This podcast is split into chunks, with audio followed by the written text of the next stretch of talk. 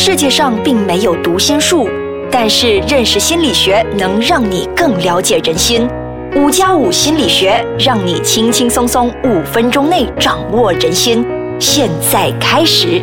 到底为什么会有校园霸凌呢？大家好，欢迎收听五加五心理学，我是雪琪。大家好，我是雷 king。今天我们邀请了惠山，跟我们一起来谈谈关于校园霸凌。嗯，惠山呢，他是拥有临床心理学和辅导心理学硕士学位，从事这行呢已经有至少六年的时间。所以今天我们要谈论的就是关于校园霸凌这一块。嗯，相信大家都可能有在网上看过一些流传，学生在学校里面呢被人家欺负啊啊。打的那种啊 video，然后根据教育部的数据呢，其实每年有两千到三千宗这么多的霸凌事件，但是真实的数目可能还更高，因为不是每一个事件都会被举报嘛。邀请惠山跟我们谈谈，到底什么是校园霸凌？通常是在一个学生长时间或者是重复性的暴露在一个或者是多个学生主导的负面行为下，就是一个霸凌。它并非只是发生一次或两次，它是长期性而。且发生超过一次的那种事件，然后呃，其实主要说霸凌，有的时候有的人以为只是一对一，可是有的时候也是以团体的方式去进行霸凌的。然后他们透过可能对受害者的身心灵的那种攻击，或造成他身体上的疼痛，或者是造成他在感觉上的一些羞耻、尴尬、恐惧等等。然后当然，这个是校园霸凌，不只是发生在校园，也有一些校园霸凌是在离开校门外，在校门外发生的。也有的是在网上发生的，嗯，所以我们比较常看到的一些校园霸凌呢，讲真，因为我现在是数码时代，所以都是通过网上，我们看到有些人嘲笑，有些人就赞叹，哇，为什么这些学生就那么的大胆？然后我们有些人会当做是一个笑话来看。那么其实，呃，惠山可以跟我们讲解一下，那个霸凌可以分为多少种吗？霸凌呢，基本上可以分为几种，一种是像暴力的霸凌，也就是针对说他们是用身体上的那种姿势来去欺负其他人，比如拳打脚踢等等。有的人呢，只是用言语方面的重伤啊、辱骂、恶意重伤这些东西等等。有的是用社交方式的霸凌，比如团体的排挤方式，同时不让一个人进入一个团体，或者是团体式的一起去攻击或者是讲一个人坏话。然后当然还有另外一种比较新的，也就是用网络的方式。可以是用像 WhatsApp 啊，或者是有的时候 Facebook 啊、Snapchat 等等这些方式来去散播一些谣言，或者是去重伤一个人，然后可能是拍摄一些不雅的照片，然后去宣传出去。然后这一些都是有的时候他们还会用一些匿名的方式来呃把这些重伤人的东西宣传出去，来害的那个被霸凌者。嗯，那么我想问，其实我们朋友中都会时常开玩笑，称为一个人肥婆啊，你这个死肥猪。那么我想问，这一个也叫做霸凌吗？其实这个方面还是算霸凌的，因为很多时候我们以为这只是一个开玩笑，但是那个听的人反而是很严重受伤的。他们很有时候会因为这样子而影响到他们的自信心，然后从此会因为这样子而受影响。嗯，那么我知道嘛，霸凌可能他呃并非一个人去完成的。那么如果在霸凌里面呢，我们可以分。分为多少种人？就是呃，他们可以是负责欺负人家，或者是带头欺负人家的吗？嗯，就刚才说的，往往是一个团体那么去欺负一个人。那这个团体里面，它有牵涉的，嗯，最重要当然是要有一个欺凌者，那个 big bully 啊，他是那个主要呃发动攻势呃去攻击或者去伤害那个受害者的。那为什么他这些学生呢会？变成欺凌者呢？呃，他可能有几种原因啊，他有可能是想要引起注意啊，受到呃万人的瞩目啊，我是一个老大啊，或者他想要在这个霸凌的行为、去欺负别人的行为当中呢，感觉自己是很有权力、很强大的。那也有一些呢，其实可能他们家里出现了一些问题，家人呢之间通常都是你啊以啊很凶的啊粗暴啊打骂的方式去相处，那他久而久之呢，可能就学习了这种跟人家相处的方。是，他就在学校里面呢，也这样以一种这样啊暴力的方式去对待他的同学。除此之外呢，还有受害者被欺凌者呢。那除了呃欺凌者之外，可能同时间他还有帮助欺凌者，叫做协助者的，就是跟着那个欺凌者呢也一起参与欺凌活动。那也有复合者，就是他会。支持欺在一旁看。戏，对对，呃，那当然有时候也会有保护，负责保护那个受害者的保护者，他们会尝试阻止那个欺凌的行为。呃，有这样的学生通常不多，那也有一些是局外人哦，就是嗯嗯，最常看到的就不想要理的。但是有可能，如果一个受害者他如果转校了啊、或者是呃，当那个欺凌者要转换一个目标的时候，他们可能就会成为下一个啊、被欺凌的目标。嗯，那么我还想问问，呃，有没有是特定的一个人呢？他是比较容易被欺负的，或者是他会呃成为欺凌者的目标？其实我觉得说，当我们谈到这一个题目的时候，很多时候被欺凌者会倾向于怪自己，觉得是不是自己有什么问题而被人家欺负。对我觉得我如果我们从这个角度去看的话，特地说有哪一类型的人就是会被欺负的，这个对被欺负者很不公平。不过，如果我们是从霸凌者的那种呃心态来去看的话，我们可以看到有的时候他们是针对是找任何一个人，让他们可以觉得他们能够欺负的，也就是眼中他们看起来这个人欺负的话，他会给他很强大的反应，让他满足。啊然后这一种人又同时是不会反抗的，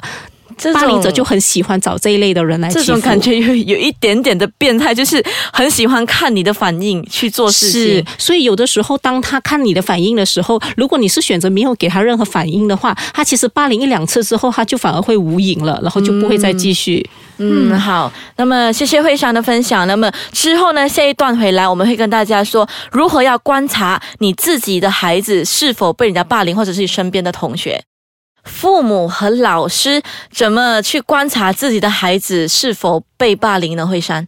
呃，其实我们可以从几个方面能够看得到的，一个是孩子身上会否出现一些伤痕，然后有些情绪或者是行为的改变，比如有的时候他们是很喜欢去上学的，可是开始不喜欢去上学了，然后或者是他们经常呃跟你说他有很多朋友，可是突然间就不再跟你说他有朋友这件事情，然后包括一些比较细微、比较难观察到的，就比方说他常常回来会投诉说他的东西又不见了，尤其是一些新买的交叉啊、铅笔等等。然后有的时候你会可以注意到他的衣服，他一向来是很爱干净的，可是经常现在回来家是很常是脏兮兮的。我们也可以怀疑说会不会是被欺负时候弄脏的。嗯，很多时候父母听到哎孩子回来投诉的时候，哎我可能被欺负的时候，父母的反应就是哎呀一个小事罢了，你就是朋友互相打架玩玩，对，或者是不是你去惹你的同学啊？对是不是你不有问题？那其实这样呢，反而会使到那个孩子可能会怪自己，或者觉得说父母没有体谅过他们，然后接下来呢有什么事情呢都不再跟父母说，不再跟父母去报告，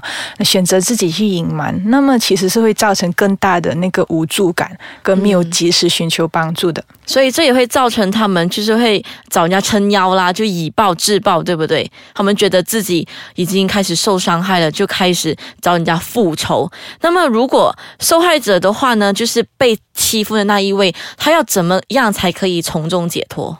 其实我觉得很重要的是，他需要先看清楚，如果他用以暴制暴的这种方式的话，他也许只会引来更可怕的报复，也就是从霸凌者身上的那种报复。所以我觉得很多时候，受害者第一个最重要的部分是先寻求帮助，就是包括先跟你能够相信的人说，就是不要觉得你自己只是一个人孤军作战的那种情况。有的时候你可以相信的人，包括是一些老师啊，或者是跟你同班的同学，然后你的父母等等。然后当然父母很重要，在孩子跟你说这些东西的时候，不要一味的只是要孩子去尝试接受那个环境，尝试接受，尝试学会跟人家相处，尝试去相信啊、这个只是一个常态。因为其实对孩子来说，这件事情是很可怕的。并不是所谓的常态，是已经他无助了，想要寻求帮助的时候，他才会去跟父母说。所以我希望父母能够在这一点能够注意的。然后，当然，呃，受害者能够做的事情呢，也可以包括他尽量去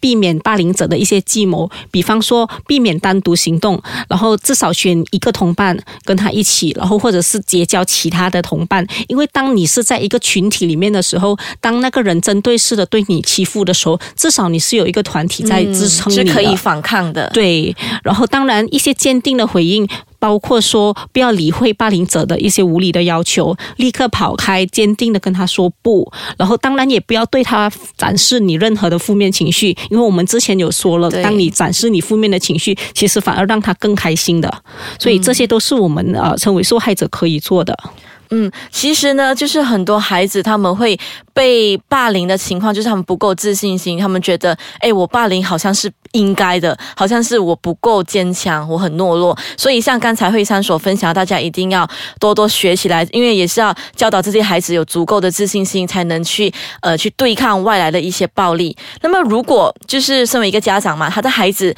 告诉他。其实他被人家霸凌，那么如果是家长或者老师，又可以从什么样的角度？帮助他们呢？呃，我觉得像家长这个部分呢，呃，第一，除了是先相信孩子说的版本，然后尝试去调查那个真正的真相。第一，当然是包括先去到学校去跟老师谈这件事情，然后去确认一下这件事情到底是怎么样的，然后看校方那一方面打算要进行什么样的行为。因为有一些校方他们是会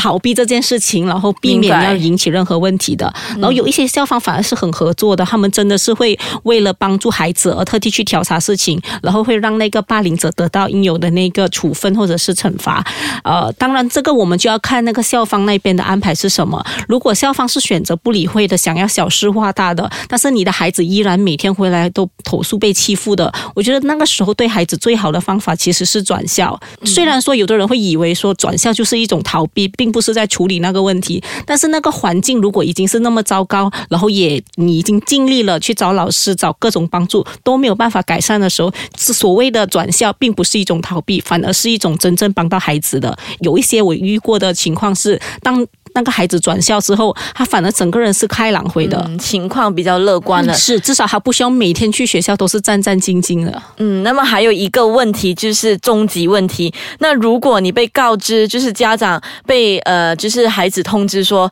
呃，妈妈，其实我就是负责欺负人家，就是欺负人家的那个带头者，那么家长要怎么处理呢？那第一件事情就是要先冷静哦。就算你知道说你是你孩子今天他是一个欺凌者，他是一个做错事的，那你要先控制自己的情绪，嗯，因为你主要还是要去聆听孩子到底他背后有什么原因啊？他是不是因为啊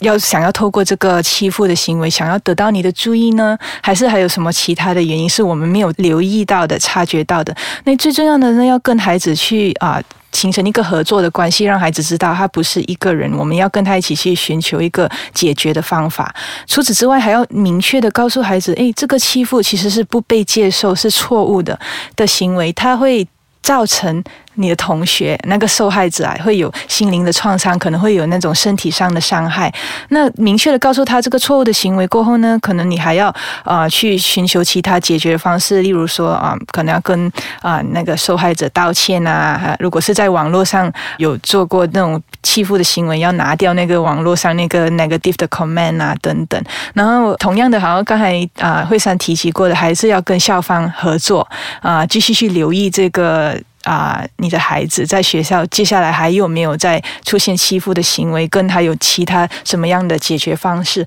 那当然还可以安排他去接受辅导喽。如果是真的是父母觉得他啊管理不来啊，不懂得怎么样帮助孩子。嗯，嗯所以归根究底呢，家长和学校是扮演着最重要的一个角色，因为孩子他们之间不晓得自己是否做错，他们也不懂到底什么行为可以帮助到他们，其实是不被受欺负的。所以总结来说呢，如果我们是没有好好去看待这个问题，它就是一个恶性循环，它会一直就是欺负人，然后被欺负，然后那个人长大之后可能又是成为另外一个欺负人家的那一个霸凌者。所以呢，下一期呢，我们会跟大家探讨就是关于职场。霸凌了。那么这一集，谢谢就是惠山特地抽空过来跟我们说关于校园霸凌，也谢谢 Lay K。那么我们下一集再见，拜拜，拜拜，拜拜。